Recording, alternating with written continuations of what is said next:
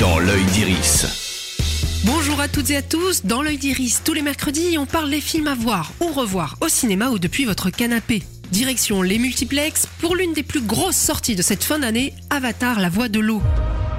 Qu'est-ce qui t'amène chez nous? Je veux mettre ma famille en sécurité. Traitez-les comme vos frères et sœurs. Bon, j'avoue, il y a 13 ans, le premier Avatar ne m'avait pas bouleversé plus que ça. Et celui-ci ne trouve pas beaucoup plus, pas moins non plus, grâce à mes yeux. La 3D, toujours plus spectaculaire, est indispensable pour vivre l'expérience totalement.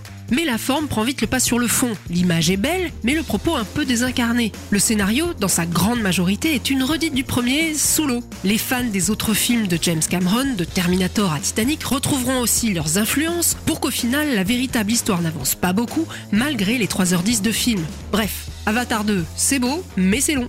Et si les grands hommes bleus ne vous font décidément pas vibrer, Nope, disponible en DVD et Blu-ray, pourrait bien, lui, vous filer le grand frisson. Le truc qui a tué papa. Tu crois qu'il est là? Qu'est-ce que t'as vu? Il est gros. C'est dans le nuage. Jordan Peele, considéré comme le renouveau du film d'épouvante, Get Out ou Us, c'est aussi lui, nous attire dans un ranch au fin fond d'une vallée reculée de Californie. Un frère et une sœur y sont témoins de phénomènes surnaturels et terrifiants.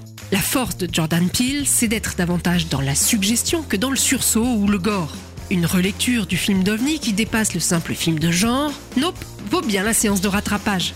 Dans l'œil d'Iris, c'est fini pour aujourd'hui. Rendez-vous mercredi prochain pour d'autres conseils ciné. Oui, FM.